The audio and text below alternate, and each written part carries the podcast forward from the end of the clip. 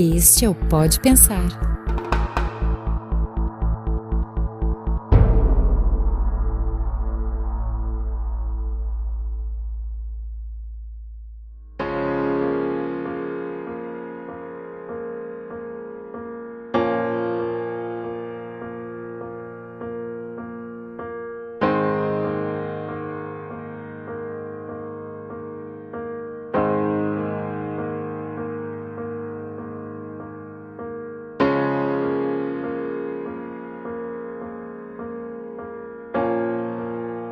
Estamos aqui para mais um Pode Pensar especial.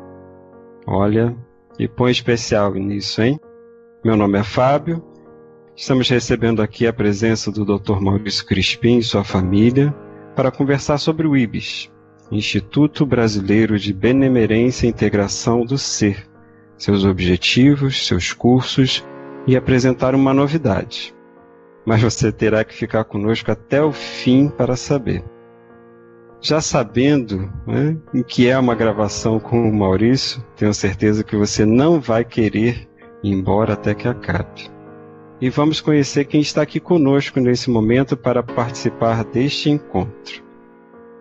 Em nome da família do Portal Pensar, damos as boas-vindas com muita alegria nos nossos corações e profundamente agradecidos à família Ibis aqui presente.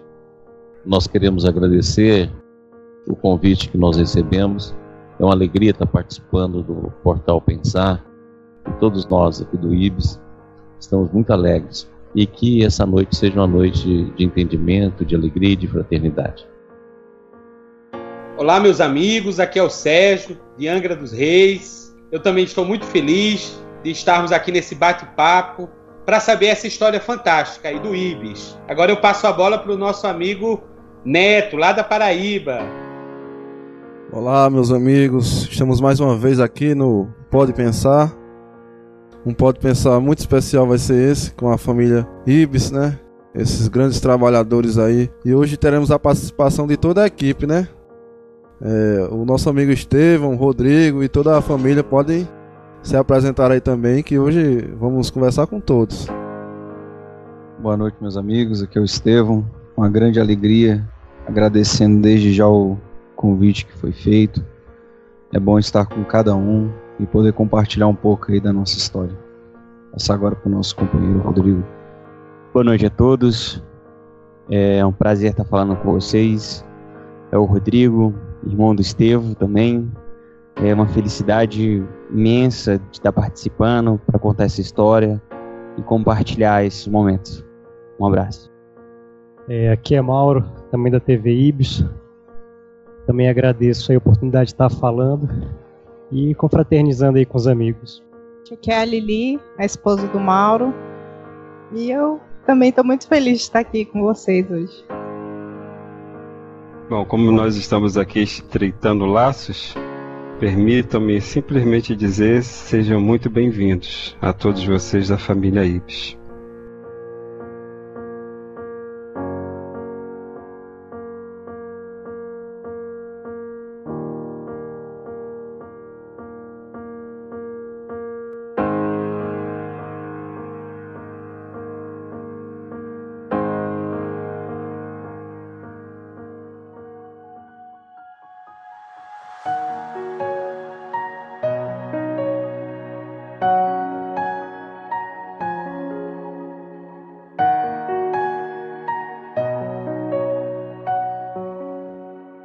Gente, eu tô tão ansioso por ouvir que eu vou dizer para vocês, eu tenho que me conter aqui. Mas vamos lá. Dr. Maurício Crispim, queremos novamente te dar as boas-vindas e recordar aos nossos ouvintes que não é a primeira vez que temos a sua participação aqui conosco no portal Pensar. Mas gostaríamos de voltar no tempo e perguntar: quem é o Maurício? Olha, o Maurício é um um cara cheio de defeito, erros, dificuldades e limites, e que através do tempo, graças à presença da espiritualidade, dos ensinos, do estudo e da dedicação ao trabalho do bem, vem tentando, né, modificar a si mesmo e realizar algo que possa ser útil ao coração alheio. E desde quando me entendo por gente através dos exemplos do meu pai e da minha mãe, porque a nossa casa sempre foi uma casa de assistência. Em casa era 24 horas por dia, a gente batendo na porta e mamãe socorrendo, ajudando. Quando a gente chegava no final do ano, a gente não tinha lugar para deitar porque era cheio de cesta, de roupa, de calçado. E mamãe sempre foi dedicada ao trabalho assistencial e meu pai sempre foi dedicado ao conhecimento, ao estudo, à assistência. E nós crescemos de, dessa forma. Eu tive a felicidade, eu gosto de contar esse caso, que eu nasci dentro de um centro espírita. Papai e mamãe, nessa época em que eu nasci, 1954, 18 de novembro de 54, eles tinham acabado de se tornar espíritas. Eles eram comunistas, naquela época que o Partido Comunista foi para a clandestinidade, e logo depois da experiência que eles tiveram dentro do movimento comunista, ao sair, aconteceu uma série de processos, e eles então se tornaram espíritas e foram morar numa casa no fundo de um centro espírita. De maneira que, quando mamãe entrou no trabalho de parto, não deu tempo e, e um doutor que estava lá é, dando assistência à comunidade correu e fez meu parto e eu nasci dentro de um centro espírita mesmo, quer dizer, não podia errar de forma nenhuma. E a partir daí nós íamos desenvolvendo o trabalho. Quando nós tínhamos mais ou menos 11 anos, nós fomos presidente da Mocidade Espírita em Goiânia, e foi lá que a gente começou. Depois disso, eu ia muito com meu pai em todos os centros espíritas para vê-lo falar, para estar com ele, e acabamos conhecendo todo o movimento. E quando deu em 14 de setembro de 1974, junto com amigos, nós fundamos em Goiânia o Grupo Espírita Regeneração, através de todo o trabalho do Dr. Bezerra de Menezes e dos mentores, entre eles Mãe Zeferina, a gente chama assim, a entidade chama Zeferina, a gente chama de mãe por causa do carinho da, da, da ligação. E a partir daí nós iniciamos todo o projeto de regeneração. Quando eu formei em medicina, eu vim fazer residência em Brasília. E aqui nós fundamos um grupo Espírita Regeneração de Brasília e construímos um colégio chamado Educandário Liber Sanuf, que está funcionando até hoje, com 200 e poucos alunos. E agora também tem creche, com mais de 500 crianças em creche. E Logo depois, quando deu 1994, a espiritualidade, através da Mãe Zefirina e de outros mentores, falou sobre o projeto do IBIS. E foi aí então que nós começamos a juntar todos os dados a fim de formar o IBIS. Até daqui a pouco eu conto um pouco sobre o nome, essas coisas todas. E quando deu 2007, com a chegada do Adalto, chegada do Júlio, e os meninos mesmo, né, Alice, Rodrigo, Estevam, Marcos Paulo, etc. Nós então demos início ao trabalho do IBS e hoje é o projeto que nós estamos dedicando. Nossa, eu não imaginava que sem essa primeira pergunta a gente já teria de fato várias histórias. Mas antes mesmo da gente começar a falar sobre o IB, sobre a sua fundação, eu queria matar uma curiosidade.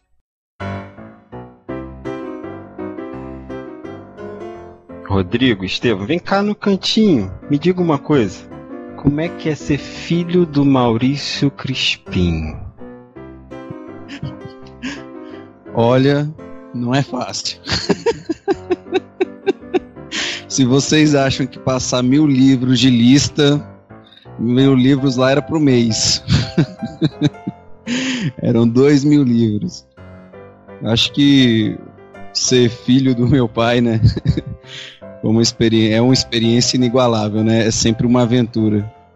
Então, dentro do toda orientação do campo do conhecimento, do campo da vida, na verdade, nós na verdade temos uma grande amizade, né? O respeito por ser pai e filho, mas uma amizade, uma fraternidade muito legal. Ele chama a gente de ignorante também, porque a gente estuda pouco. a gente também estuda pouco, lê muito pouco, e de fato, comparar com ele é injustiça, né? Ou seja, como é que eu vou comparar com ele? Mas é, é uma experiência assim incrível, é sempre uma aventura. Passar por Rodrigo. Fábio, eu sou mais novo, então mais novo é sempre mais fácil, né?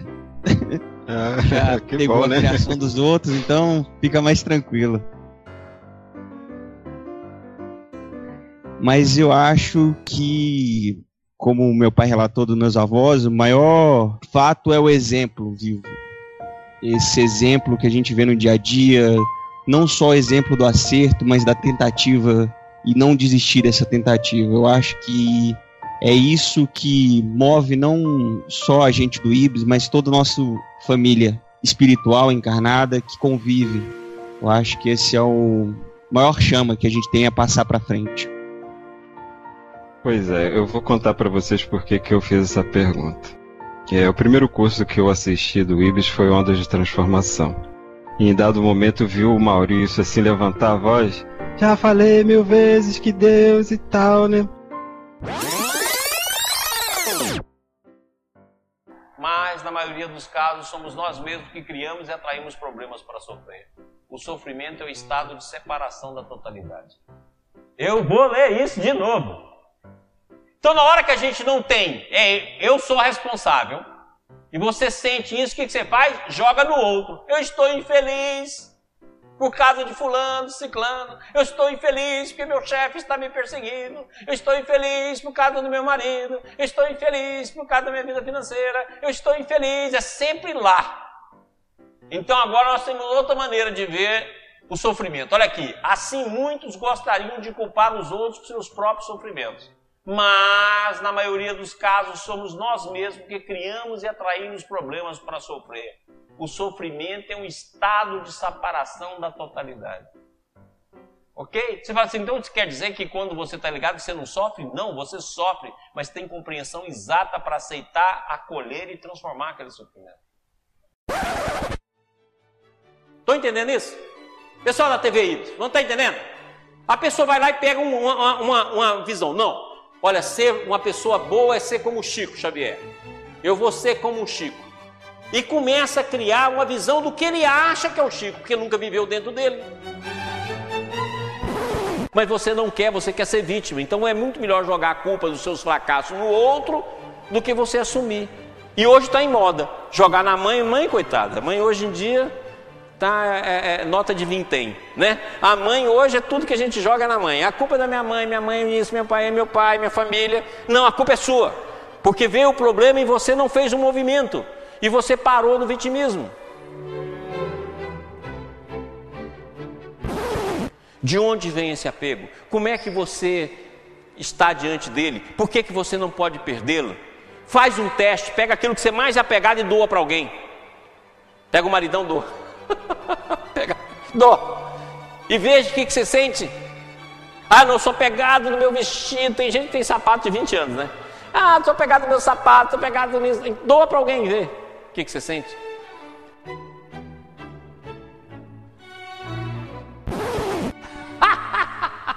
é o seguinte, meu amor. Você vai ver o que você projeta, vai ver os seus sonhos e vai estudar seus defeitos. Se você não vê, aí que a coisa está feia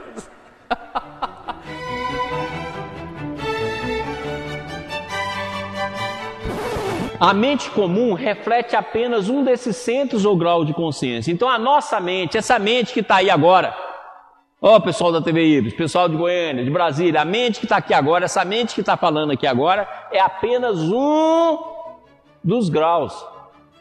Nós temos dois inferior a ela e temos centenas de graus superior a ela. Dependendo do nível e do grau que nós nos situamos, nós descobrimos uma verdade, porque a verdade é relativa ao grau de consciência. Então, quando você lê um escritor, quando você vê uma experiência, quando você vê alguém relatando uma experiência, a gente cria briga por isso. Não, a verdade está com fulano, a verdade está com ciclano, a verdade está em tal religião, a verdade está em tal filosofia, a verdade está com qual mestre. Não. Cada mestre viu de um nível de consciência. Por isso que a gente tem de fazer uma síntese, procurando tudo aquilo que une e tudo aquilo que está acima, para que você compreenda.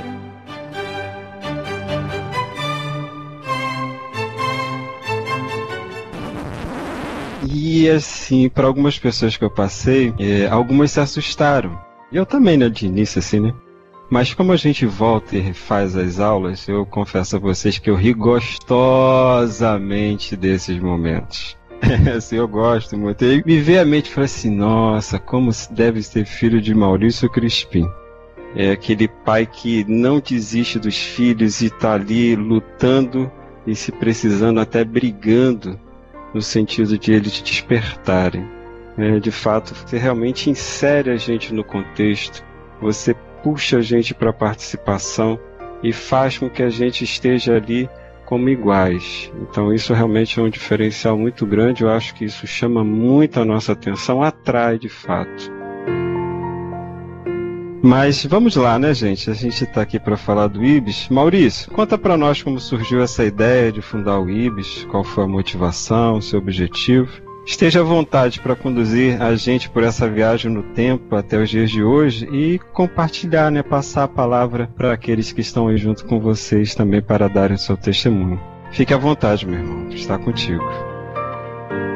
Então, como a gente falou, depois que nós fundamos o Regeneração junto com um grupo de amigos em Goiânia, Grupo Espírita Regeneração, a Casa dos Benefícios, e nós fundamos em 14 de setembro de 1974.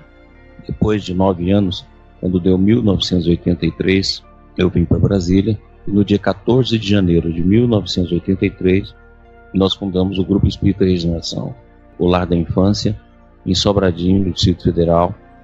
E aqui nós começamos a construir não só a casa espírita, mas também todo um projeto que incluía postos de assistência e incluía um colégio que recebeu o nome de Educandário Eurípides de Barçanudo. E nós vimos desenvolvendo toda essa experiência e durante anos, e quando chegou 1994, a espiritualidade através da Mãe Zefirina chegou para mim e disse o seguinte: é, meu filho, tudo que você fez até hoje é apenas um treinamento. Aí eu levei um susto danado e falei assim, meu filho, eu já sofri, corri para poder tentar fazer alguma coisa. Pô, não, mas é, é começo, apenas começo. E a gente quer que você se prepare.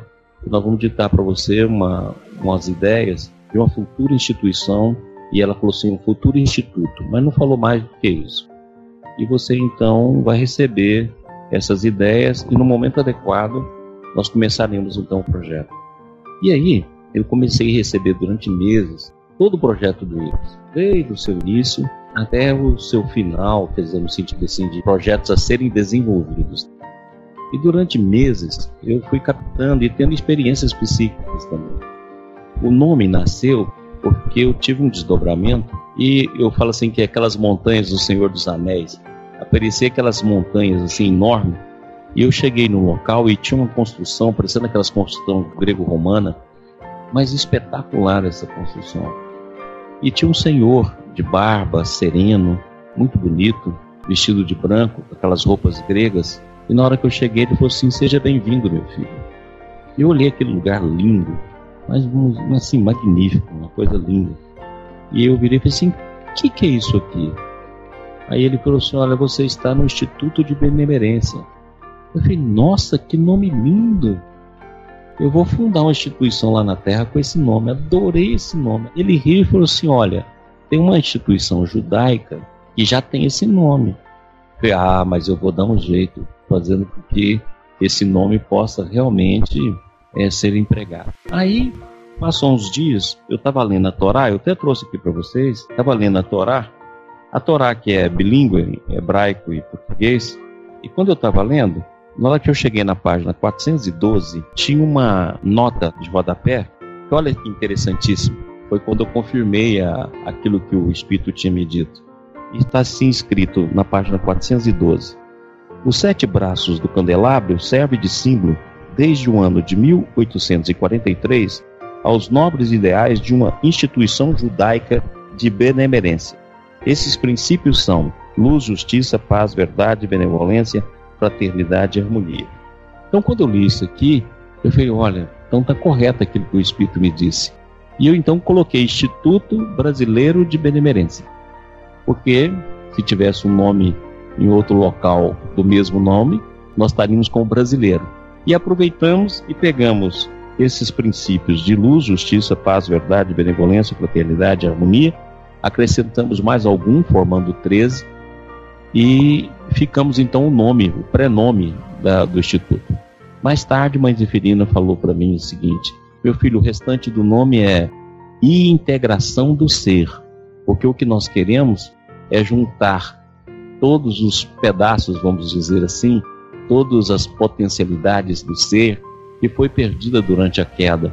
Ou seja, queremos reintegrar o ser e, para isso, fazer uma obra de síntese, uma obra de conhecimento e, sobretudo, uma obra, uma obra de fraternidade. O nome completo da instituição é Instituto Brasileiro de Benemerência e Integração do Ser. E quando eu escrevi tudo isso, quando eu olhei, deu o nome Iris. Então foi daí que nasceu o nosso nome e aí com o projeto que a gente foi tinha recebido, nós aguardamos o tempo para poder dar início a toda a obra.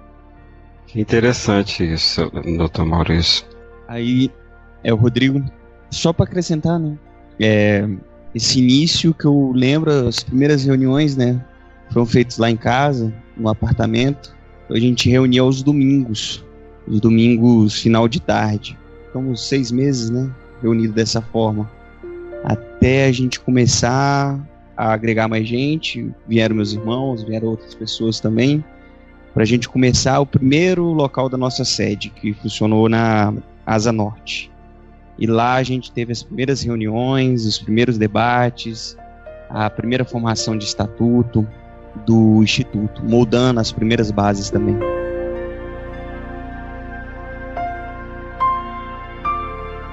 Interessante que quando eu recebi todo esse plano 94, 95, eu peguei e guardei tudo num caderno, que eu tinha escrito tudo num caderno. E deixei lá, porque a espiritualidade tinha me falado, ó, você só vai começar esse projeto quando duas pessoas baterem na tua porta. E essa vai ser a senha de você iniciar. Eu achei aquilo muito interessante. Falei, duas pessoas? Muito bem.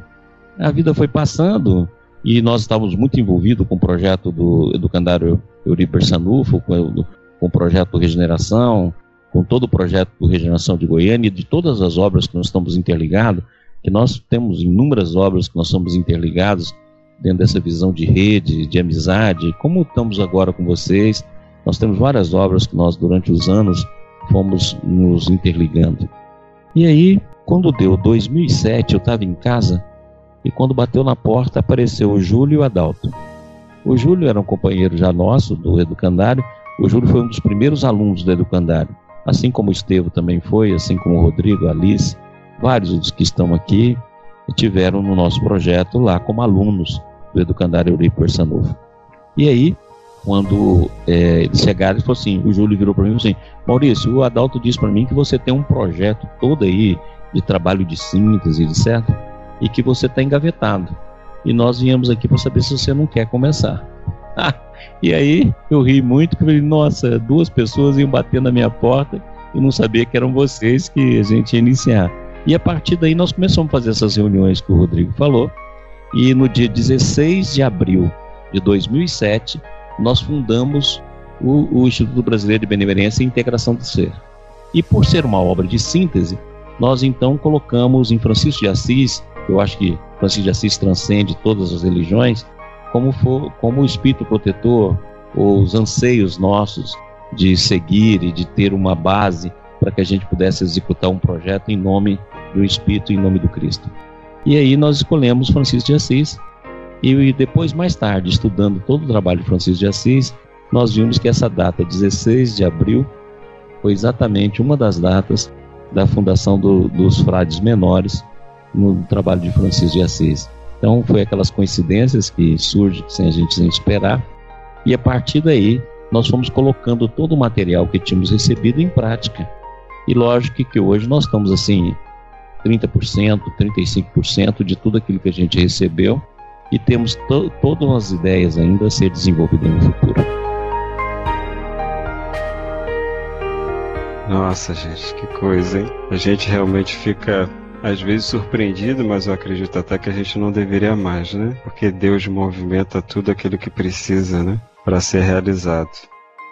É, Doutor Maurício, eu gostaria de ver com você se você pode comentar alguma coisa também das dificuldades, porque eu acredito que elas precisam ser também relatadas no sentido de que muitos olham né, o Instituto, olham todos os trabalhos que estão sendo realizados, mas muitas vezes não têm a dimensão das dificuldades né, que são enfrentadas, do, do esforço, da dedicação, da superação que muitas das vezes precisa ser movimentada para que o Instituto né, e todas as obras de benemerência de sociais que estão aí tentando sobreviver, elas aconteçam.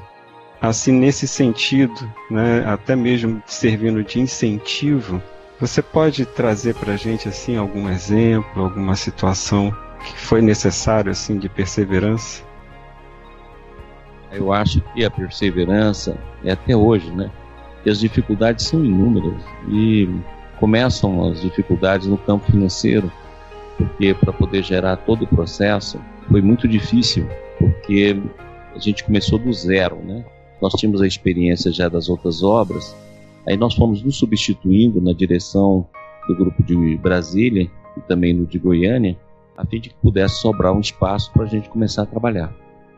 E aí, depois da reunião na nossa casa, que o Rodrigo citou, nós ficamos em torno de seis meses reunindo em casa, é, tentando formatar todo o projeto.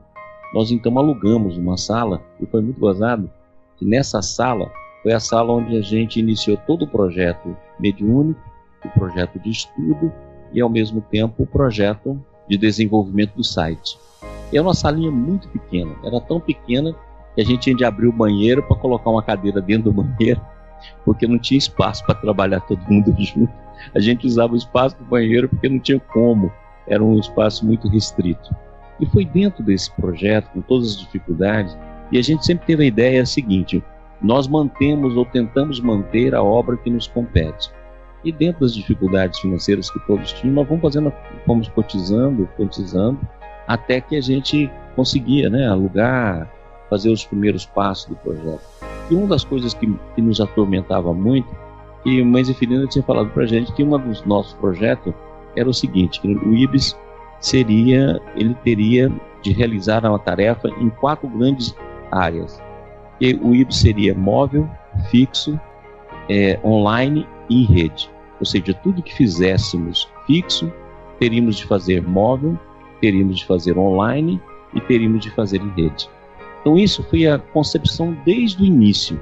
É por isso que nós procuramos a rede, que é a rede de todos os amigos, de todo o processo, rede em todos os sentidos.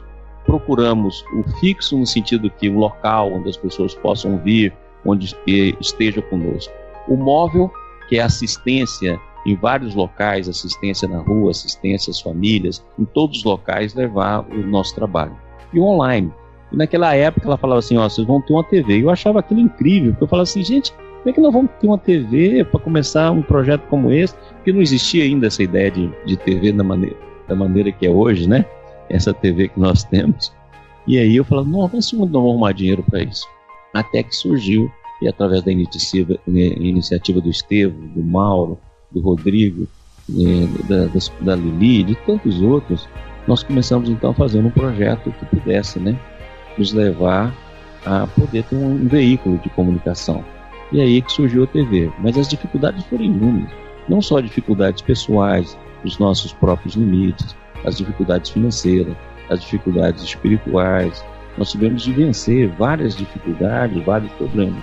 Mas também contamos muito com a espiritualidade, contamos muito com o apoio dos espíritos maiores, daqueles que nós chamamos de vulneráveis, e que foi nos dando coragem, nos dando força, como nos dá até hoje, para que o projeto possa continuar e a gente consiga materializar todas essas ideias a fim de desenvolvê-lo em prol do bem, da fraternidade, da síntese e da imparcialidade.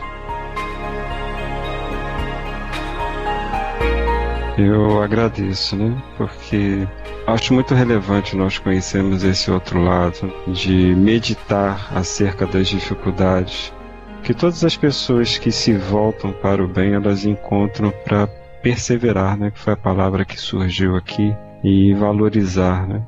E para que a gente também se sensibilize. Todos nós, né, que estamos aqui de alguma forma em contato com o IBS e de tantas instituições, que a gente possa olhar com maior carinho o que mais nós podemos fazer.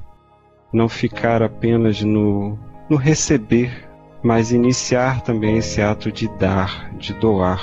E você comentou sobre uma coisa que eu vi que vocês colocam no site que eu queria que você comentasse rapidamente. É o que vocês chamaram no site do IBS de matrizes. Francisco de Assis, Maria de Nazaré, e o Cristo. Por que eles?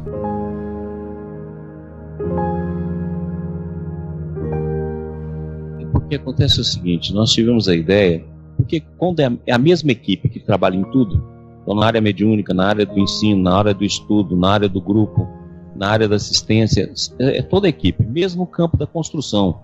As construções também que nós fazemos, muitas delas é feitas em mutirão, é a mesma equipe que roda em todos os trabalhos.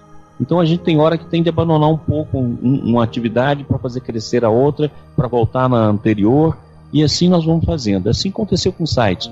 O site a gente teve de deixar um pouco, porque nós tivemos de desenvolver a TV, desenvolver outras áreas do nosso trabalho, e consequentemente é, nos deu uma, uma dificuldade muito grande para poder tocar tudo ao mesmo tempo a contento. Então as matrizes são matrizes de ensino. A matriz nós demos um nome para poder significar os assuntos que vamos tratar através do tempo. Então nós temos vários títulos e vários temas a serem tratados. Então a ideia é a cada momento o site modificar e trazer novos conhecimentos em várias áreas. Então nós queremos fazer todo um trabalho do Cristo, quer dizer, quem é o Cristo, o que nos parece o Cristo, quem é o Cristo, quem é Maria, quem é Francisco. E nós vamos fazer, por exemplo, esse material que está no site, ele vai ficar disponível, mas terá lá, por exemplo, todas as matrizes, tudo, tudo aquilo que a gente conseguir fazer em torno da vida de Francisco de Assis.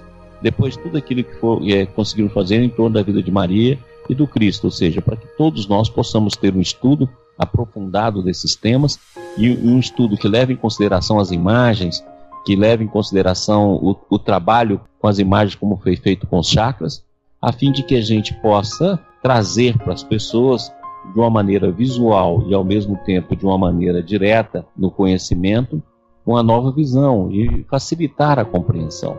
Então, dentro dessas matrizes, nós estamos preparando, por exemplo, já há algum tempo, agora, assim como fizemos com os chakras, nós queremos fazer, por exemplo, com a desencarnação, com a encarnação, com o plano espiritual e depois com todas essas outras que nós já falamos aqui, Cristo, Maria e Francisco, de forma que amanhã a gente tem uma gama enorme de informação através do site, assim como nós vamos fazendo os cursos, e os cursos da TV Ibis, eles visam um processo do autoconhecimento. E há pouco você falou até com o Estevam e o Rodrigo sobre a nossa forma de falar na, nas aulas, é porque a primeira coisa que a gente tentou fazer é alguma coisa que fosse domiciliar. Você vai ver várias vezes eu falando assim, e aí, filhão, e aí? É como se a gente estivesse batendo papo.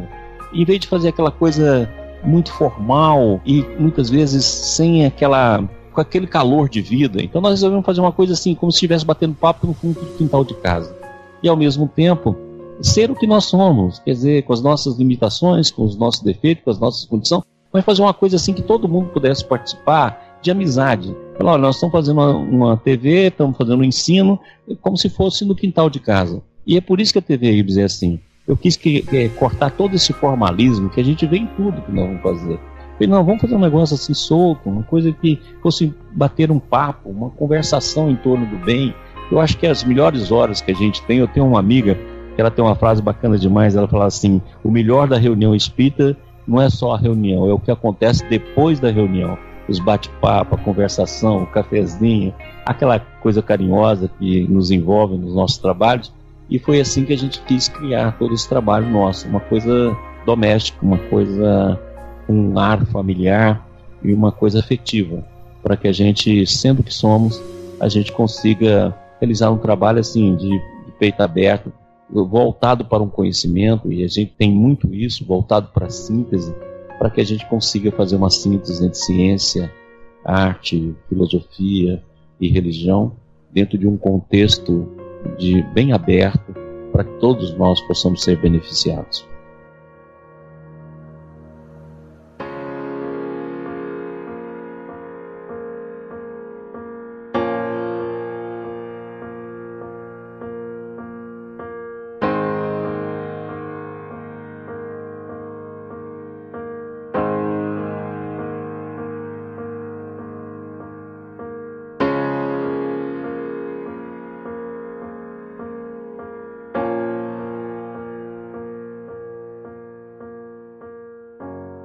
Maurício, é, aproveitando que o senhor já começou a falar né, sobre a TV Ibis, e os cursos que são maravilhosos. A gente consegue tudo disponível no site da TV Ibis gratuitamente, no site do YouTube. E realmente, como o Fábio falou, eu fiquei assim é, impactado. Eu confessar, né? Inclusive até os próprios nomes. Eu gostaria que o senhor explicasse, né, sobre os temas que o senhor escolheu para falar e os, e os títulos, porque chama a atenção. E o primeiro foi Ondas de Transformação e aquilo eu vou dizer, me transformou mesmo.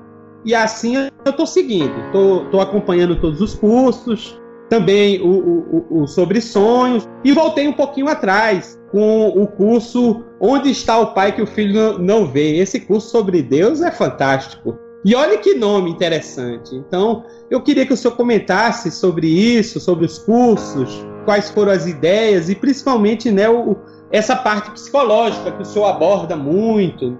Nos fale um pouquinho como foi a elaboração de, de desses cursos.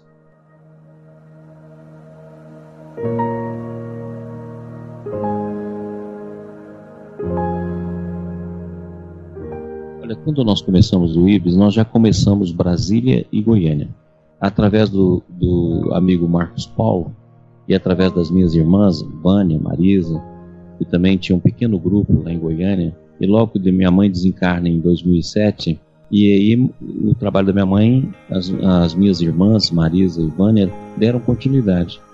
E depois elas chegaram para mim, Maurício, por que, que a gente não agrega esse trabalho ao IBS e todos nós formamos então um, um trabalho de todos os nossos amigos, familiares e conhecidos dentro do projeto IBS.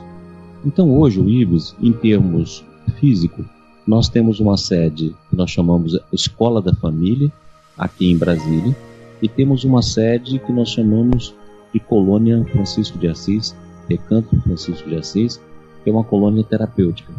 Todas ela erguida com o trabalho de fitoterapia, homeopatia, acupuntura, a mesma síntese que a gente tenta fazer no conhecimento dentro da síntese da assistência. E a Escola da Família, a gente está implantando a educação sistêmica através do pensamento sistêmico dentro dessa escola. E lá em Brasília, lá em Goiânia, nós temos também duas sedes. Uma sede que nós chamamos de Instituto da Consciência, onde nós desenvolvemos cursos, e temos a sede também social. Entre Brasília e Goiânia, nós temos atualmente frequentando, entre voluntários, trabalhadores, alunos, mais ou menos 250 pessoas, e temos reuniões é, durante a semana, segunda, terça, quarta, quinta é a TV Ibis, é, sexta, sábado, nós já desenvolvemos todos esses dias de atividade com um grupo mais ou menos de duzentas e poucas pessoas, com estudos semanais, com desenvolvimento da mediunidade, etc. E quando nós iniciamos, nós precisamos criar um veículo que pudesse comunicar Goiânia com Brasília. Foi aí que nasceu a TV Eibes, inicialmente interna. Nós fazíamos um trabalho de união do Brasília e de Goiânia, e era um grupo pequeno, tinha uns cinco ou seis do lado de cá e uns dois ou três do lado de lá. E aí nós começamos a transmitir cursos que pudessem é, paulatinamente é, ir desenvolvendo o conhecimento no grupo.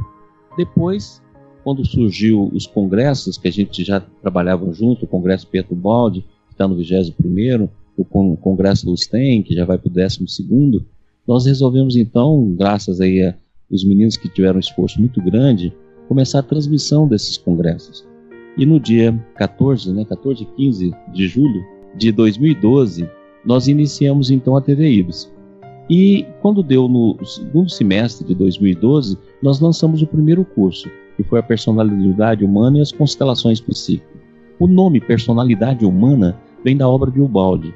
É, o fala sobre a personalidade humana de uma maneira, da maneira que nós traduzimos no curso, é no, no livro Nova Civilização do Terceiro Milênio e Princípio de uma Nova Ética. Quer dizer, trata em todos, mas nesses dois ele trata muito bem sobre o assunto. E constelações psíquicas, porque o Bert Hellier desenvolvia constelações familiares e eu achava que o trabalho do Bert Hellier era só uma faceta de um trabalho maior. Eu achava que não era só familiar, era psíquico.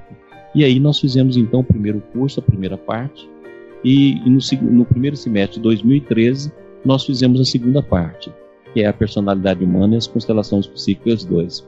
Aí quando deu 2013, nós devemos falar sobre a evolução do amor. Esse nome também não é nosso, esse nome é de Ubaldi. Está na obra dele, a evolução do amor, que ele trata desde a grande síntese em vários outros livros. Esse nome está lá como um dos capítulos, Evolução do Amor. E, consequentemente, para falar do amor, nós tínhamos de vir para os relacionamentos. Foi quando, no primeiro semestre de 2014, nós demos o curso de relacionamento. E aí, a ideia nossa era desenvolver o mundo interior. Essa é a nossa grande meta. Todos os nossos cursos, inclusive o futuro, já tem mais ou menos preparado já os próximos cursos, é o nono, que vai ser o Sonho 2, mas já, nós estamos preparando já, já estamos lá em 2017. É assim que a gente faz, a gente vai preparando com antecedência, porque tem todo um processo de amadurecimento, porque a nossa visão é que nós podemos falar só aquilo que a gente está tentando fazer.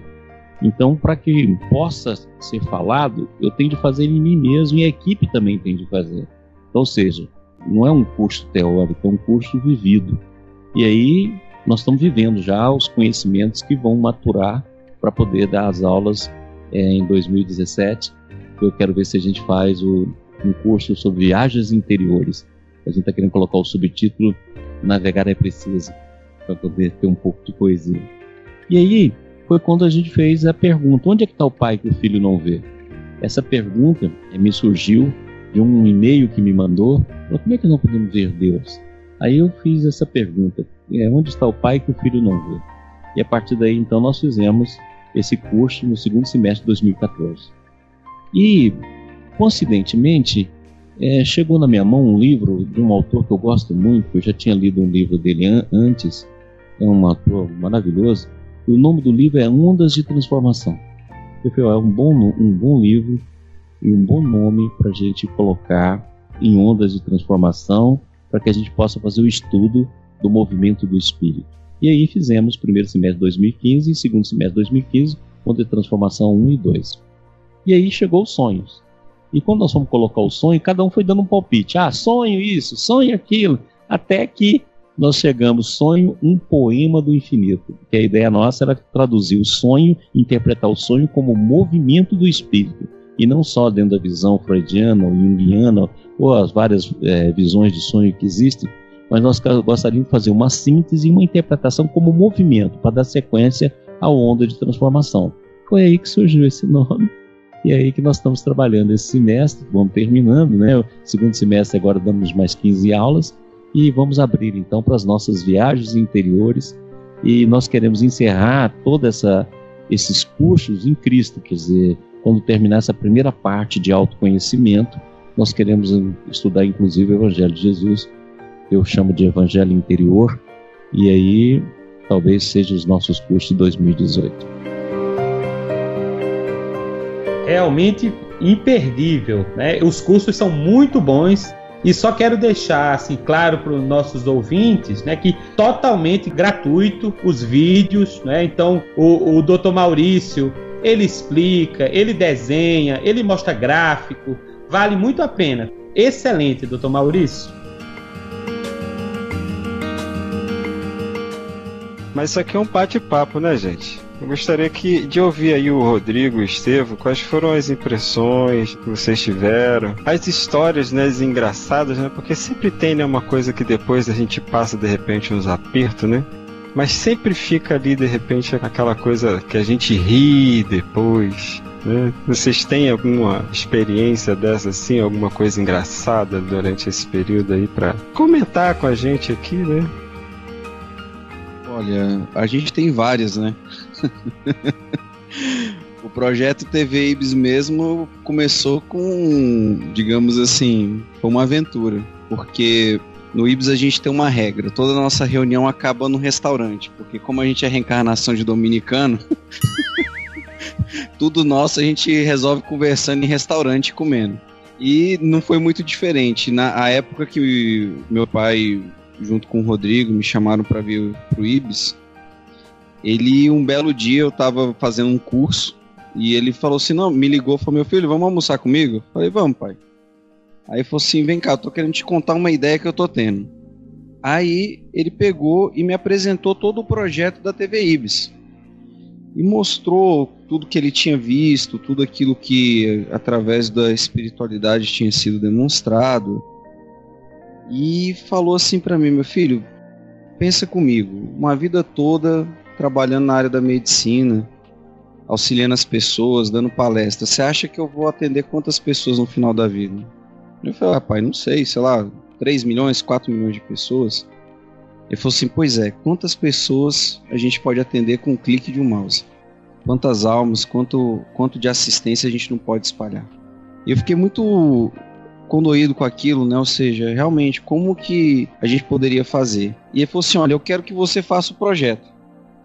Aí eu falei, pai, mas não é nem minha área de formação, que eu sou formado em tecnologia, mas não tenho formação com, em área de, de jornalismo e nada do tipo. Eu falei assim, vê alguma pessoa para fazer, falou, não, quero que seja você. Então você vai lá, monta sua equipe, se resolve e a gente vai começar a transmitir o curso tal dia. E a gente, eu quero inaugurar com a transmissão do, do Congresso Rustem, que foi quando nós sediamos aqui em Brasília que foi no ano de 2012. Aí eu falei, então tá. Eu saí procurando, já tinha um meu irmão, não tinha como fugir, né? Já tava no mesmo barco. Aí eu peguei e fui chamar o Mauro, que eu já vinha trabalhando com o Mauro desde a época do Grupo Espírita Regeneração, lá dos primórdios da Mocidade Espírita. Então a gente já tinha uma dinâmica de trabalho nosso. Falei pro Mauro, falei, Mauro, isso é encara comigo? Ele falou, é, encaro. Então vamos pesquisar. E começamos a pesquisar. Aí no que a gente começou a pesquisar, a gente levantou algumas coisas e achou que tava bom demais. Falou assim, não, vai ser perfeito. Aí se você for olhar lá no, na transmissão, como meu pai falou, a gente tinha uma transmissão entre Brasília e Goiânia, que é o link que a gente mantém até hoje, e começamos a transmitir para internet. Só que tinha um raio de uma webcam que tinha que ficar para transmitir para Goiânia. E a gente não tinha noção nenhuma de, tá sujo na imagem, ou não podia ter poluição. Aí se você for pegar lá nos vídeos do YouTube, vão ver minha irmã, coitada, sofrendo com a câmera, assim. Meu pai caía no chão, ela ia com a webcam no chão. E é aquela coisa ridícula mostrando. e era aquela coisa assim. E a gente na, naquela aventura, né? Ou seja, descobrindo. Porque aqui no Ibris a gente tem um lema, né? A gente aprende fazendo, né? Então, foi uma, foi uma aventura, foi assim, uma, uma coisa surpreendente. Então, assim, de conexão cair e a gente parar de transmitir, dar pala em computador e projetor na hora da transmissão. Então a gente, tipo, assim, tem muita. Foi muito vivida essa experiência, né? E como pra gente era uma novidade, ou seja, ninguém sabia como mexer com parte de TV, ninguém entendia aí, claro, a gente conseguiu o apoio aí do, de muitas pessoas, inclusive o Fabinho, que é meu primo, a Catiúcia, e tantos outros aí que nos auxiliaram nessa jornada. E qual à medida que foi ocorrendo, a gente foi refinando o trabalho. Então aqui no, na TV Ibis, eu e o Mauro, a gente tem uma filosofia com a nossa equipe, tanto aqui de Brasília como a equipe de Goiânia, ou seja, cada ano que acaba, a gente bota o curso para ver como é que foi no ano anterior, né? Para ver o que a gente pode melhorar. E eu te digo, personalidade humana, a gente comparado com ele, ele é o nosso consolo? A gente melhorou demais. E agora eu quero contar com vocês também uma coisa interessante. A gente fala que um raio não cai do mesmo lugar, né? O raio não cai no mesmo lugar. E aqui no Ibis é interessantíssimo as doações divinas, nossas histórias assim muito peculiares. Quando nós iniciamos, que estava lá em, é, aqui em Brasília, na salinha que a gente alugou, lá em Goiânia também nós alugamos uma salinha. Então, nós tínhamos duas salas alugadas, uma em Goiânia e uma em Brasília. Maior dificuldade para pagar o aluguel, que era aluguel, luz, água, condomínio, essas coisas todas.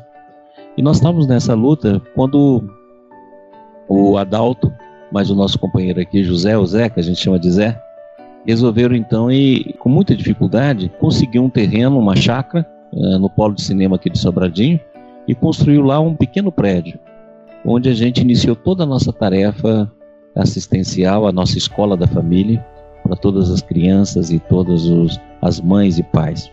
E nós ganhamos isso. E nós achamos, ficamos admirados, meu Deus do céu, como é que a gente pode ganhar assim do nada, as pessoas chegarem para a gente doar essa área para a gente poder trabalhar. Passou-se um tempo, eu toda vez que eu chegava para encontrar o Adalto, o Adalto virava para mim e falava, Maurício, na hora da gente construir o Ibis, eu falei assim: como é que nós vamos construir o Ibis, Andalto? É dinheiro demais. Nós não temos condição de gerar isso agora. Não temos nem como comprar uma área. A área em Brasília é caríssima. porque toda ela você tem de comprar do governo e tal. E ele falava para mim, Maurício, mas parece que você não é o mesmo. Quando gente começou a regeneração, o Cadalto está conosco desde o início. É, começamos, você sempre ia, resolvia tudo, falei, Alto, mas não é assim. Nós vamos ter que ficar nesse lugarzinho aqui até a gente achar. Nós já estamos tá tendo uma chácara lá, ó, que vocês mesmos conseguiram, a gente já tem um trabalho social, vamos ter que esperar para poder fundar isso. E ele falou, não, nós temos. Até que um dia eu apelei com ele e falei assim, ah, Adalto, se desse alguma coisa que os espíritos estão colocando na sua cabeça, você fica falando para mim, olha, vamos esperar aí, porque eu não sei como é que nós vamos fazer isso que você quer, não. E aí nós lançamos o, o site. O site foi lançado e uma amiga do Adalto viu o site e chamou o Adalto e falou: Adalto, nós, eu quero te dar uma área para que você construa lá o IBS. E essa área é onde nós estamos, inclusive estamos transmitindo daqui, que é uma chácara, bem na subida de Sobradinho. Aí o Adalto falou: Bom, agora Maurício, nós vamos arrumar o dinheiro para construir o, prédio. E nós construímos um prédio aqui no valor mais ou menos de 600 mil reais e se você perguntar de onde é que veio o dinheiro, como é que ele chegou, como é que ele foi vindo, a gente não sabe. Sei que nós fomos fazendo, fomos construindo, fomos nos juntando, fazendo mutirão, pedindo nas portas, pedindo aqui, pedindo ali, caindo é, coisas da graça aqui, e dessa forma foi se desenvolvendo. E quando nós fomos para Goiânia, eu, eu, a gente falei para todo lugar, eu estou precisando de um local também para começar a obra lá, para começar o IBS. E não é de ver que uma senhora que nos acompanhava pela TV IBS nos procurou, uma amiga muito querida, que também já pertencia aos, aos grupos que a gente estava ligado. Falou, Maurício, eu tenho uma área e quero doar para vocês, para que vocês façam lá o projeto da Escola da Família. Então o raio caiu três vezes no mesmo lugar. e apesar de toda a luta, toda a dificuldade, nós juntamos e construímos lá em Goiânia a sede nossa social. Gastamos também uns 600 mil reais. E se você me perguntar de onde veio, como é que veio, sei que foi juntando todo o dinheiro, tudo quanto lugar. E aí nós estamos já com toda essa sede e falta agora a gente construir a sede do Instituto de, da Consciência aqui em Goiânia, em Brasília. O Instituto da Consciência inclui a TV IBS, que é o elemento primordial de divulgação junto com o site. Então essa é mais ou menos a história. Agora, a, as histórias engraçadas foram inúmeras. Você imagina você fazer transmissão com a webcam, porque nós não tínhamos nem câmera. Nós tínhamos uma webcam só que ficava segurando como se fosse uma câmera para poder fazer as primeiras transmissões, não tinha iluminação, não tinha nada disso. E com o tempo é que nós fomos adquirindo e estamos querendo adquirir cada vez mais até que a gente consiga realmente formar uma TV e fazer essa TV funcionar 24 horas por dia. Ah, ok, Maurício, é muito engraçado, né? Quando a gente quer começar o trabalho, a gente vai adquirindo informações, né? Aqui no Portal Pensar também não foi diferente. Né? A gente começou gravando né, os episódios, sem a intenção nem de publicar nada, né? e de repente virou podcast, virou um site e as, as coisas vão surgindo e é assim, quando a gente quer fazer uma obra do bem, né, parece que tudo dá certo, né, tudo aparece. É muito bonito quando a gente conta realmente essas histórias, né, de como tudo aconteceu. É, parece até mentira, mas para as pessoas que não acreditam em Deus, né? Mas para as pessoas que acreditam em Deus sabem que as coisas dão tudo certo dessa maneira. E aproveitando, eu queria passar aqui um recadinho do Guilherme de Barros, que ele não pôde estar presente, mas através aqui da nossa tecnologia, né, do WhatsApp, ele enviou um áudio aqui que eu quero passar aqui para vocês ouvirem, né? Ele dando seu alô aí para a família Ibis. Eu vou passar aqui rapidinho.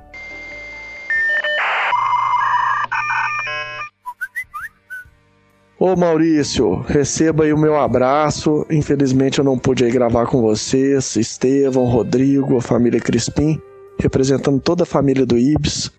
Eu queria mandar para vocês esse recado. Eu estou num curso aqui em Atibaia, no estado de São Paulo. Estou aqui durante nove dias eh, fazendo um curso de programação neurolinguística. Estou achando muito interessante, viu, Maurício? E sempre lembrando de você com os cursos e as ferramentas que você introduz de conhecimento. Lembrando aí do primeiro curso que vocês fizeram, que é o de constelações psíquicas baseado no trabalho do Bert Hellinger e da constelação familiar. E eu tenho certeza que todas essas ferramentas vão ser muito proveitosas para o movimento espírita, para todos os grupos espiritualistas que quiserem modernizar os seus conhecimentos, avançarem nas suas crenças, né? Então eu deixo aqui o meu abraço, espero que vocês tenham uma ótima gravação. Todos nós estamos numa grande expectativa aqui para poder ouvir as histórias do Instituto Brasileiro de Benemerência e Integração do Ser.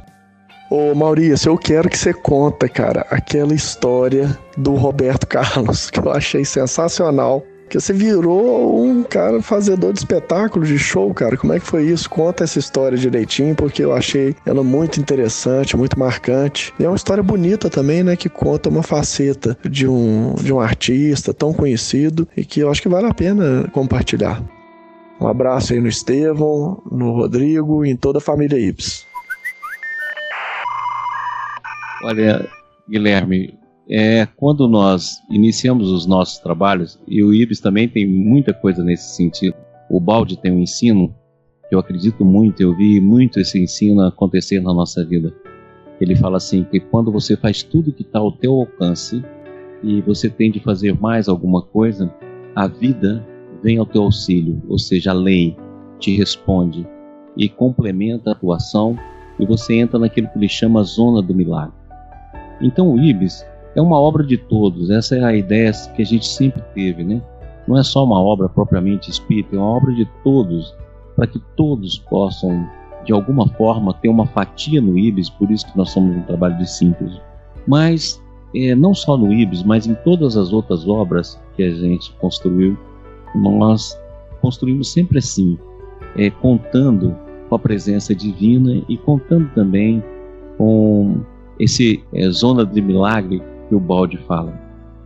Então, quando nós estávamos no educandário Euripides de Barçanufo, um belo dia nós levantamos e eu falei assim: eu vou fazer uma fábrica de sapato para poder sustentar o educandário. Eu nunca tinha mexido sapato, imagina médico fazer sapato.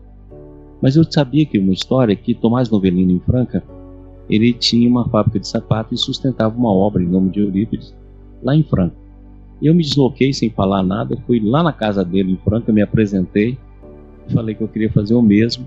E Tomás Novelino, com a figura extraordinária, discípulo de Eurípides Samuel, me abriu a porta. E eu então aprendi aquilo que eu precisava aprender e formei um, um, uma fábrica de sapato para produzir sapatos femininos e masculinos. Eu aproveitei e dei o nome de Sandálias Amélie, que é a Amélie Baudet, esposa do Kardec, e, o, e os sapatos masculinos eu coloquei o nome de Fortier, que foi o magnetizador que convidou Kardec para poder ver as mesas de luz.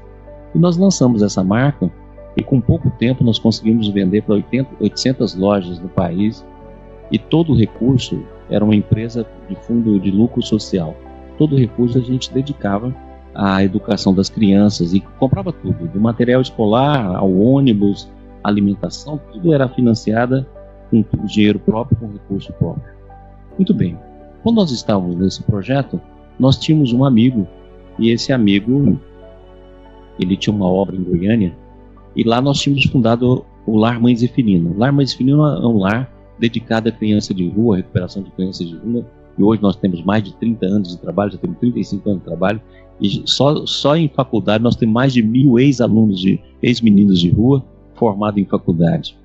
E nessa época, esse amigo meu estava mudando de, de Goiânia e ele tinha uma obra lá assistencial, é uma obra enorme que tinha rio, tinha córrego, tinha 16 blocos construídos. E um belo dia ele chegou, me chamou no escritório dele e falou assim: Maurício, você que vai comprar essa obra minha. E eu falei: quanto é que está custando essa obra? Ele falou: 120 milhões de cruzeiro. Olha, era dinheiro que você não acaba mais. Era muito dinheiro, mas muito dinheiro. E eu peguei e falei assim: você faz por 100 mil? Ele falou assim: Eu faço. Eu não tinha um tostão. Sabe o que é? Não um tostão. E eu falei: Você divide em quatro prestações de 25 milhões? Eu vou divido. E eu peguei e fiz quatro cheques: 30, 60, 90, 120. Todos eles de 25 milhões. E dei para ele. Falei: Não, eu vou correr atrás. E compramos. Compramos e fomos fazer a limpeza, e trazer as crianças da rua para lá e fazer o projeto em Goiânia do Regeneração de, de Goiânia. E aí nós corremos para vender sapato. Olha, eu nunca vendi tanto sapato na vida. Aí pagamos a primeira prestação. Foi uma maravilha. Quando chegou na segunda prestação, a gente não tinha, não, não dava. Um pouco veio do sapato. E aí cada um de nós, João Domiciano, que é o presidente da gestão, Joel Santana Braga, todos nós vendemos carro, vendemos casa, o que tinha, juntamos e, e pagamos. Quando chegou na terceira prestação, a coisa estava entrando água. Entrando água e nós fomos no banco, pedimos dinheiro emprestado. olha, vendemos a alma, né? Não vendemos fio porque não tinha preço, né? e aí, conseguimos pagar a terceira. E aí, quando ia vir a quarta, eu peguei e falei assim: ah, não tem jeito não. Agora nós precisamos das ondas do milagre. Aí reunimos todo mundo, falou: alguém tem alguma coisa que possa vender, que possa dar, que possa emprestar, que possa ter emprestado no banco. A gente já estava devendo banco, já estava aquela loucura. E não tínhamos mais, não tinha de onde tirar. E aí eu já tinha tido uma experiência que outro dia a gente pode contar essas histórias, vamos fazer um, um, um podcast só de histórias. E aí eu já tinha tido um, umas experiências em show, de fazer show para arrecadar dinheiro para a instituição, e eu fiz um levantamento e vi que o único bilheteria que dava no mundo 25 milhões era o show do Roberto Carlos. E aí eu virei para o Joel e falei assim, Joel, nós temos só temos de entrar nas ondas de milagre. E as ondas de milagre é o seguinte, nós temos que conseguir um show do Roberto Carlos. E aí o Joel tinha uma amiga, é uma amiga famosa, Dona Filinha, em São Paulo, e a Dona Filinha conhecia o Roberto Carlos. Ela foi atrás dela e falou, olha, tem uns garotos aí de Brasília, de Goiânia, tem um lar de crianças de rua, e falou que você não faz um show, que você vai dar um show lá em Brasília. Era, uma, era assim, uns seis meses na frente. E o Roberto Carlos virou para a dona Filinha e falou assim: manda lá o doutor mandar para mim aqui o que é a obra deles. E eu achei incrível, né? Ele nos dá essa atenção, nos dá esse carinho. Eu falei, poxa, que coisa bacana. Aí eu fui e encadernei tudo que era o Educandário do Sanuf, tudo que era o Lar Mais Felino, e o que a gente já tinha feito, bati foto e tal, coloquei as crianças e tal, e mandei para ele encadernado um livro, assim um livro com toda a exposição de todo o nosso trabalho, e contando para ele que nós estávamos precisando de um show para resolver problema. Mas não falamos quanto que era, o que, que era, não fizemos isso. E aí, o Roberto Carlos passa um dia, e manda ligar para o Joel e fala para ele que o show de Brasília que ele ia dar aqui no ginásio, é, ginásio Nilson Nelson, seria nosso. E que ele queria conhecer eu e, e os meninos é, da nossa obra. Aí nós ficamos todos felizes. Você já imaginou? A bilheteria dele naquela época, o show todo dava 25 milhões. Eu falei, então nós estamos garantidos. Vamos pagar a última prestação. Estava faltando assim umas, umas três semanas. A gente conseguiu adiar um pouco a, a última prestação para poder pagar. Pedimos um prazo maior. E aí ia dar mais ou menos coincidente com o show dele aqui. E aí, o que, que aconteceu? Nós ficamos felicíssimos, né? agradecemos a Deus, meu Deus, que coisa maravilhosa. Mas passou os dias, o Roberto Carlos liga para o Joel e fala assim: Olha, eu tive um problema com o meu empresário, naquela época ele estava com o Paulo Odian, e não vai dar para mim dar o, o, show. Então fala para o doutor lá que eu dou meu, meu cachê. E aí eu fui atrás do cachê, de quanto que era o cachê dele. Olha bem o que era o dinheiro que a gente comprou lá, o lar. O cachê dele era 13 milhões. E eu falei, ah, é metade, né? Então, depois Deus ajuda aí, a gente dá um jeito de pagar isso, a gente paga juros, sei lá, dá um jeito de pagar. E ele falou, não, ó, manda o doutor ir lá com os meninos. E eu fui, quando eu cheguei lá no ginásio, eles, eles franquearam a entrada, eu levei lá uns 15 meninos, eu tinha um Monza, um Monza hatch, enchi de menina aqui, um Monza hatch, e fui eu levar ele lá no, no Roberto. Aí quando eu cheguei lá no Roberto, ele extremamente carinhoso, extremamente bondoso, uma pessoa que eu tenho uma gratidão assim eterna. Eu tenho uma gratidão eterna por ele. E aí quando eu entrei, ele veio, me cumprimentou, me deu um beijo e abraçou todos os meninos, beijou todos os meninos.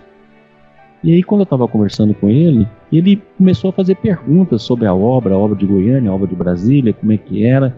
E eu fiquei impressionado, eu falei, não, ele leu mesmo o material que eu mandei para ele.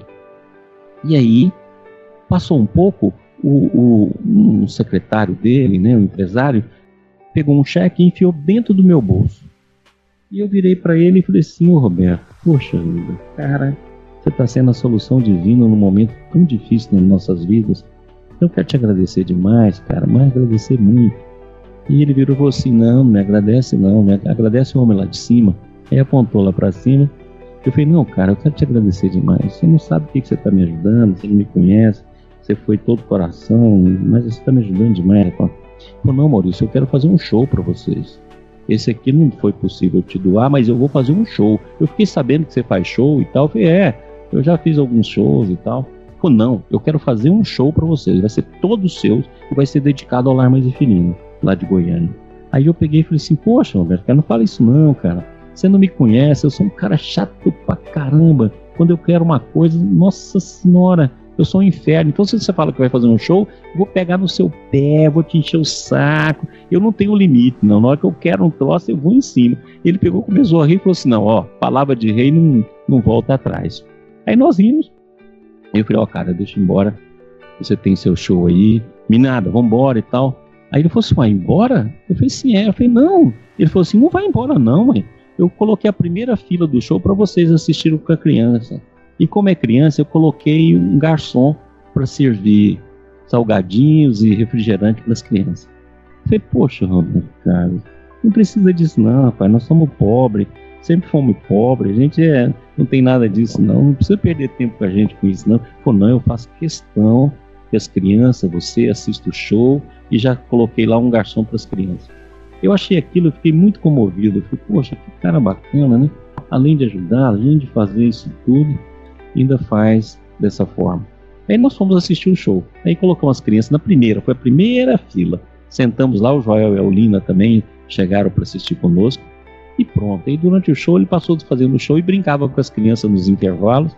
E quando acabou, ele jogou uma flor para cada criança e jogou uma flor para mim e falou assim: Palavra de rei, hein, doutor? Eu falei assim: Ah, você vai ver. Aí saímos e eu não tinha mexido no cheque, para não ser deselegante. Né? E quando nós chegamos no carro, eu coloquei todas as crianças dentro. E na hora que eu acendi a luzinha lá, a luz do Monza, quem teve um Monza hatch aí, vocês são mais novos, talvez nem sabem que existiu. Mas aí eu liguei a luzinha. Na hora que eu tirei o cheque, o cheque era de 25 milhões. Ele descobriu o que eu precisava e me deu. E aí, você imagina a felicidade que nós ficamos. Aí no outro dia nós chegamos para pagar a conta e eu virei para esse amigo meu e falei assim: Olha, se eu te der um cheque de terceiros, você aceita? Aí ele falou assim: De terceiros, você conhece ele? É, fiquei conhecendo agora. Aí ele pegou e falou assim: Você aceita? Aí eu peguei, tirei o cheque e dei para ele. Ele viu lá, né? É, Roberto Carlos Produções. Pô, mas onde você conseguiu isso? Falei: Uma longa história.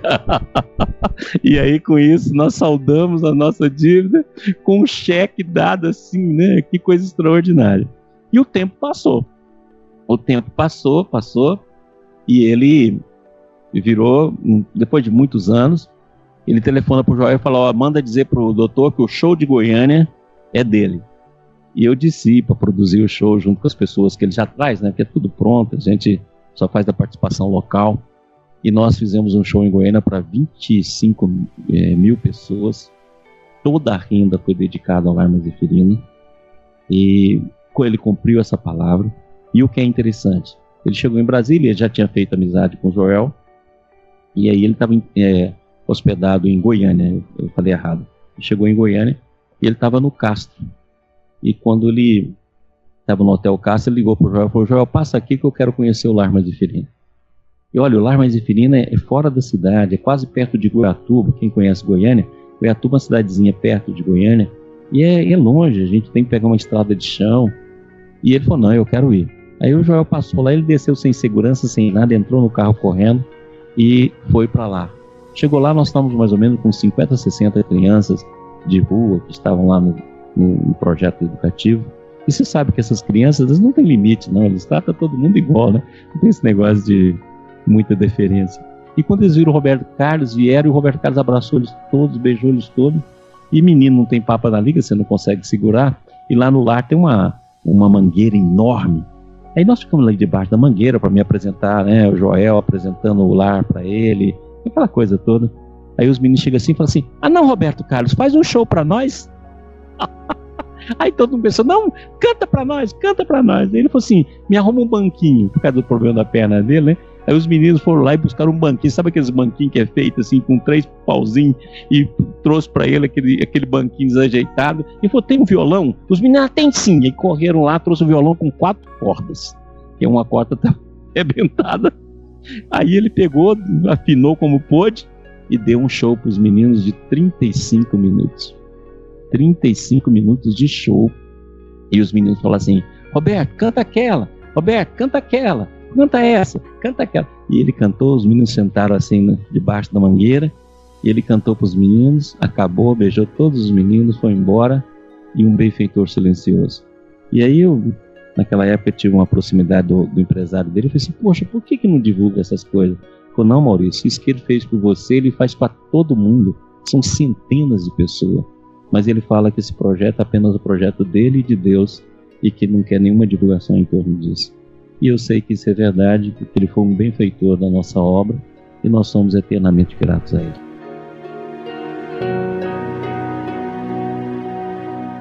Nossa, que interessante, hein? Emocionante. Eu tô aqui sem palavras, né? De como essa história que você contou aí conta sobre vocês, conta sobre é, o Ives, muito mais do que vocês imaginam, né? Porque, como o Balde fala na sua obra, né? A lei de Deus, né? Da providência divina, como ela se manifesta, né? E aí foi uma prova irrefutável, né? Para todos vocês. Porque não é fácil, né? Dedicar a vida assim como vocês dedicaram, né? Você falou aí que vendeu casa, vendeu tudo e não desistiu da obra, né? Porque isso, isso é que é fé, isso é que é segurança, né? Em Deus, de que as coisas vão dar certo. E é uma história magnífica, né? Eu acho que vocês são pessoas que se doam realmente a, a obra do Cristo e, e, não tem como perder, né? Não tem como não dar certo. É e demais. aquilo que o Balde fala, né? Balde fala muito isso, né? Que é o banco divino, o banco da providência divina e a zona de milagre. Então a gente nunca teve isso. Né? Quer dizer, o que precisa ser feito, a gente sempre foi assim. Os meninos também são assim, todos nós somos assim, né? É, tem hora que a gente tá aqui, eu tô precisando de 10 mil. Quem tem? Quem tem? Aí eu tenho um dinheirinho aqui na poupança, então me dá, dá, dá, dá que nós estamos precisando. E aqui a gente vai usando aquilo que nós podemos. E essa história do Roberto Carlos é uma história que mostra como é que a providência divina age. Quer dizer, hoje não deve nem lembrar disso, porque é tanto é benfeitor de tantas pessoas, mas pra gente foi assim, é, é você palpar a presença divina na vida, né? E foi assim, quer dizer, nós conseguimos comprar, pagar, depois conseguimos equipar, conseguimos fazer todo o nosso trabalho e tudo dessa forma, quer dizer, são doações que nos chegam, que vai cavando, e isso nós temos inúmeras histórias, né? Eu falo, olha, essa parte do balde que fala sobre a zona de milagre, eu falo assim, na vida, na nossa vida, nas obras todas que nós participamos, a zona de milagre foi uma constante. Então isso que o Paulo nos ensina, nós experienciamos inúmeras vezes.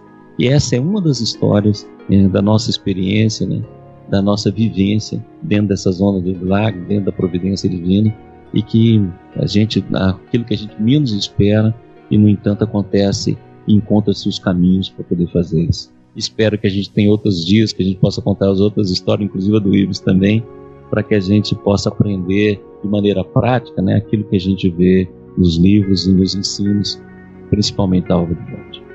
Muito bom, é, eu acho que essa história ela nos dá força, né, para enfrentar realmente as adversidades e levar o trabalho em frente, né?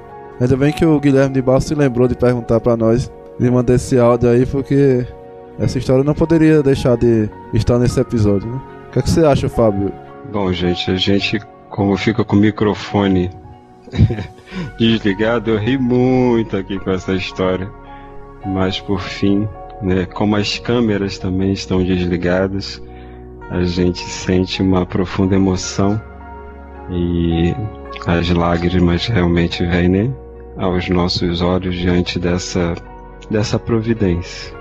E eu fui encontrado recentemente por um livro chamado Profecia de Pedro Baldi, que eu queria pedir licença a vocês para ler um pequeno trecho, onde ele fala assim: a inteligência que tudo dirige para um alvo que me fora prenunciado, de mim independente, não está nessas pessoas, porquanto cada uma delas leva a efeito seu pequeno serviço, ignorando o plano geral em que todas, todavia, tomam parte.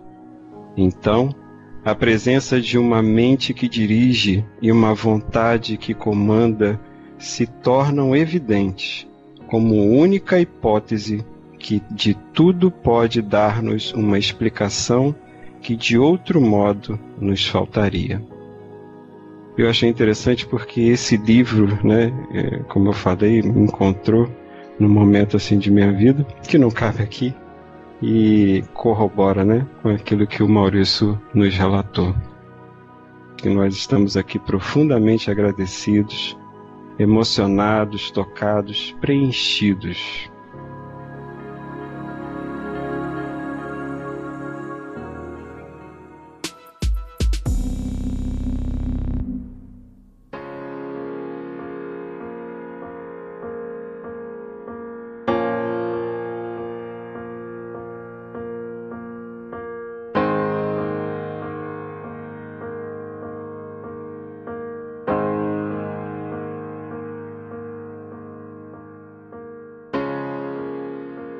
Depois dessas histórias né, que nos emociona a alma, nós gostaríamos aqui de falar para vocês dessa novidade que a gente anunciou no início, que é o Ibis Cash, que é um projeto novo que nós estamos aí em parceria com o Ibis, com o Instituto Ibis, para transformar todos os cursos no formato de áudio e assim a gente está contribuindo, né, facilitando para aqueles que tenham dificuldade ainda de acompanhar os cursos né, pelo YouTube e ter a mobilidade de levá-los no seu aparelho celular ou gravar num pendrive e colocar no rádio do carro enquanto está fazendo a sua viagem, levar dentro do seu tablet, enfim.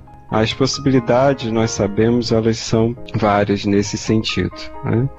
Então, nós vamos em breve aí com a parceria do IBS, né, com essa confiança que eles estão dando para a gente, nós aqui tentando colocar uma pedrinha nesse trabalho, né, uma pedra de sustentação, de, de ajuda, né, estender uma mão, dizendo assim, ofertando o que, que nós podemos também fazer e contribuir com esse projeto. E você, Neto, o que, que você pode falar também para gente, já que você é o nosso editor oficial e conhece das mídias, o que, que você acha sobre isso? Ah, vai ser maravilhoso, né? Contribuir com essa obra aí do, do Ives. Como o Maurício Crispim falou, de todo o surgimento do Ives, né? Da, da, do nome, dos vídeos, da, das gravações. Então iremos acrescentar mais um pontinho, né? O, já temos o Ibis, vamos acrescentar o cast, né? Que vai ser o podcast, né? Lançado aqui no nosso, no nosso feed do Portal Pensar, em que as pessoas vão poder acompanhar aí todos os cursos desde, desde o primeiro, né? Como você já falou. E vamos dar essa força aí aos nossos irmãos, né? Que já trabalham, trabalham aí nas edições de vídeos, Vamos estar ajudando aqui também com os áudios, dando a limpeza, dando, colocando talvez uma música, uma música de fundo, né, Marius? Neto, deixa eu te contar uma coisa. Nós ficamos muito emocionados de vocês expandirem né, o trabalho para que nós possamos fazer um trabalho conjunto. Isso é muito legal, que é um dos objetivos do, do IBS, né, estabelecer redes e redes baseadas na fraternidade, baseadas no carinho, no amor, na amizade. E esse, essa rede, né, com vocês do, do, do, Portal Pensar e do Ibis. Eu acho isso tão legal. Eu sou muito grato à amizade de vocês, ao carinho, à juventude de vocês. E você falando aí, e, e há pouco também o Fábio estava falando, falando sobre as pessoas estarem fazendo alguma coisa e ouvindo. E essa semana nós estávamos no IBS e uma moça, junto com a mãe dela, veio até o IBS na, na terça-feira. E ela mora na Califórnia trabalha com uma firma de limpezas, ela gerencia, ela tem uma firma de limpeza. Ela falou assim para mim, doutor Maurício, eu faço o quê? Eu pego as suas aulas, transformo tudo em de maneira que eu possa escutar, coloco gravada no telefone, e aí eu for limpar as casas, aí eu coloco o fone no ouvido enquanto eu limpo a casa, eu vou limpando as casas e ao mesmo tempo ouvindo a sua aula. Então eu, eu, escuto as suas aulas o tempo todo lá na Califórnia, nos trabalhos que eu realizo. Aí eu volto um pouquinho, vou de novo na hora que eu não entendo. Eu não vejo as imagens, mas eu estou ouvindo tudo. Interessante que é hoje você fala sobre essa surpresa e é exatamente isso. Quantas pessoas não têm feito isso? Ela, por exemplo, faz durante o trabalho, enquanto ela está trabalhando, ela põe um fone. E aí vocês fazendo isso já vai disponibilizar a pessoa não vai precisar nem gravar, nem nada, porque já vai estar pronto, só pegar e usar. E isso aí é uma maneira muito bacana de ampliar a divulgação, tornando ela cada vez mais móvel e cada vez mais acessível com, com o esforço de vocês. Então, nós só temos a agradecer, todos nós só temos a agradecer e nós esperamos muito que cada dia mais a gente possa se unir numa obra de amor única e de doação para todos aqueles que se interessarem.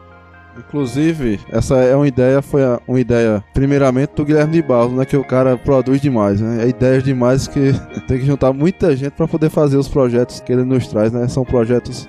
Cada dia o cara chega com novos projetos e é, é uma máquina, é uma verdadeira luz aqui para todos nós. E eu gostaria de perguntar para ele, né, através aqui do WhatsApp, como que ele teve essa ideia de lançar, né, o Ibiscast, né, essa forma de, de, de áudio aí com os cursos do Ibis. Ô Neto, essa ideia surgiu no congresso sobre Francisco de Assis, que foi promovido pelo IBS agora em 2016. E a gente pensou assim que os cursos do IBS através do YouTube, que são sensacionais, imperdíveis, muitas vezes a pessoa não tem a disponibilidade de tempo para sentar durante todo aquele tempo no computador. E como eu mesmo, né, eu estava ouvindo os, os, episódios através do áudio somente. Então eu colocava o YouTube rolando no celular e ouvindo o áudio na hora que eu estava no carro. E isso aí teve um problema que era que consumia muita banda, então eu acabava consumindo meu pacote de dados todo num período curto de tempo ouvindo os cursos.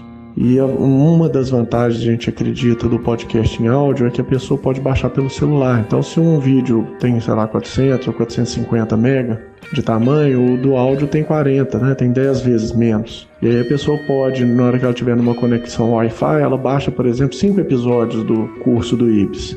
E aí ela vai ouvindo no carro, à medida que ela for tendo a possibilidade. Naturalmente, que a gente acha muito importante a pessoa poder fazer o curso em vídeo, né? E aí ela pode, numa aula específica, que ela quer ver aquele slide, enfim, que ela quer detalhar ou rever a explicação, aí ela entra no YouTube naquela aula e assiste a aula no YouTube. Então a gente acha que são poucos diferentes, sabe?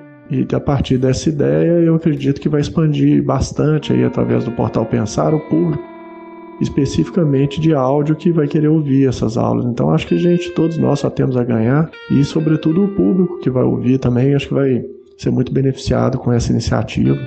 A gente agradece muito ao IBS por ter a confiança né, de permitir que a gente reproduza esse trabalho, que a gente está sendo o mais fiel possível, sem edição. E eu acho que vai ser um sucesso enorme. Com certeza será um grande sucesso. Ok, Guilherme. Obrigado aí pelo recado, muito bom mesmo a sua ideia. Foi uma ideia excelente, né? Com certeza os cursos do IBS vão ser bastante baixados através aqui do nosso feed. Para mim mesmo foi uma boa porque eu não tenho muito tempo de estar tá vendo os vídeos e agora vou poder acompanhar todos os cursos, né? Desde o início que eu sempre quis acompanhar todos os cursos, mas não dá para ver o vídeo, falta tempo, né? Tem muito trabalho e agora vai facilitar aí com esse sistema né, de, de colocar as aulas em podcast. E aproveitando já que estamos partindo para o final, eu queria falar para o Maurício, né, que deve ter muitas histórias ainda para contar e já deixar aqui o convite para um próximo episódio né, especial do Ibiscast. Então, quando vocês acessarem lá o feed, então procurem por Ibiscast que iremos estar disponibilizando lá no nosso feed do Portal Pensar e também lá no site oficial, o portalpensar.org. Então, Maurício, já podemos deixar aqui agendado uma próxima gravação e desde já muito obrigado pela presença de todos. Foi um grande prazer estar aqui com vocês. Olha, é dentro disso que nós estamos conversando, acho que a gente tem várias histórias e quem sabe a gente não poderia gravar um só com as histórias, a gente contar todas as histórias dessa trajetória toda, né? E tem histórias muito gozadas e não só essas histórias de milagre, mas também histórias muito interessantes, muito muito gozadas de acontecimentos nessa área e que eu, nós estávamos aqui no congresso e contei para o Guilherme, Guilherme teve a ideia, não, então vamos fazer um, um podcast só de histórias. E quem sabe a gente não pode continuar isso aí com, com histórias e a gente consiga contar, né, com a participação de outros também, tudo isso que aconteceu e vem acontecendo. Então nós queremos agradecer muito tudo, todo esse trabalho e que a gente possa continuar juntos. Para a gente, em nome de toda a equipe da TV Ibis em Brasília, Goiânia, é um, uma gratidão imensa, né? como meu pai falou, encontrar pessoas que corroboram com o nosso trabalho, com os ideais que nós seguimos. Então, assim, em nome de toda a nossa equipe, sou muito grato, grato à amizade de vocês que tem muito contribuído para minha alma, de todos, é, e que esse trabalho possa perpetuar, possa evoluir e que esse seja a primeira semente, como tudo no Ibis a gente inicia por semente, né? Então essa semente aí possa florescer e quem sabe os frutos que hão de vir de todo esse trabalho. Eu queria agradecer também pelo convite e pela atenção que vocês tiveram nessa noite, no, nos períodos anteriores. É, agradecer e feliz também pela forma como fomos tratados. Eu conheci vocês agora há pouco também, né? a proximidade a gente só tinha de nomes e eu fico muito feliz, como o Estevão falou, de a gente poder contar com amigos assim, tão queridos à distância. É, aqui é o Mauro. Eu acho legal, louvável a gente estar tá gravando essas histórias, porque depois que a gente começou com a TV Ibis, eu falo pro Estevam, sempre que a gente está tendo uma aula ou alguma coisa, eu olho para ele e falo, cara, a gente tem que estar tá gravando isso, a gente tem que estar tá filmando, tem que estar tá documentando.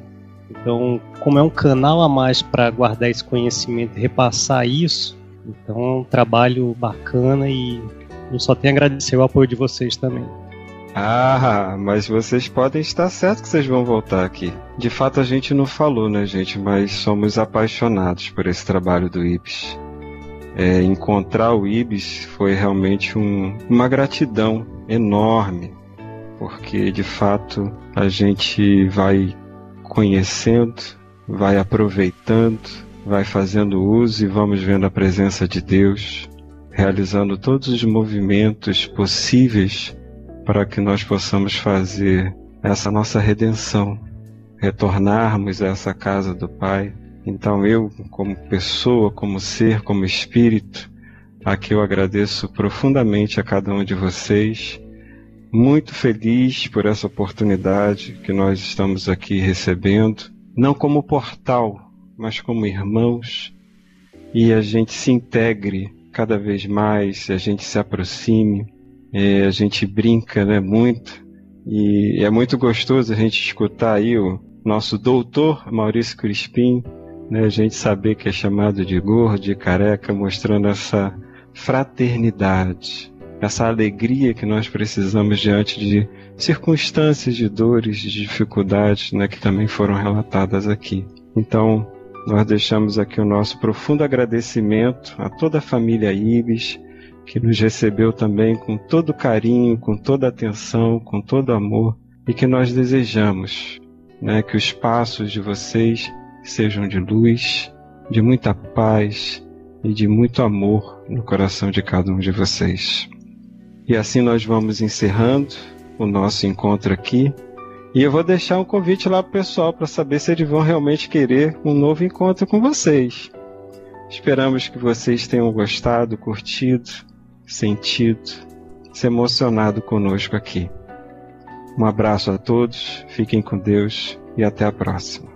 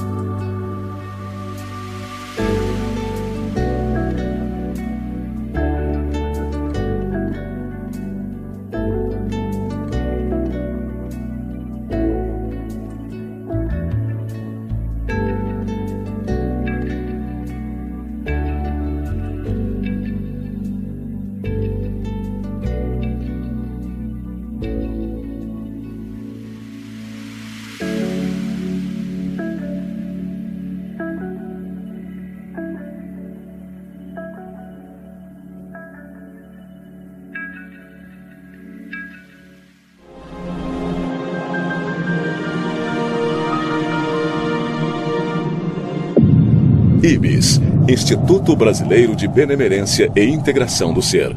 www.ibis.org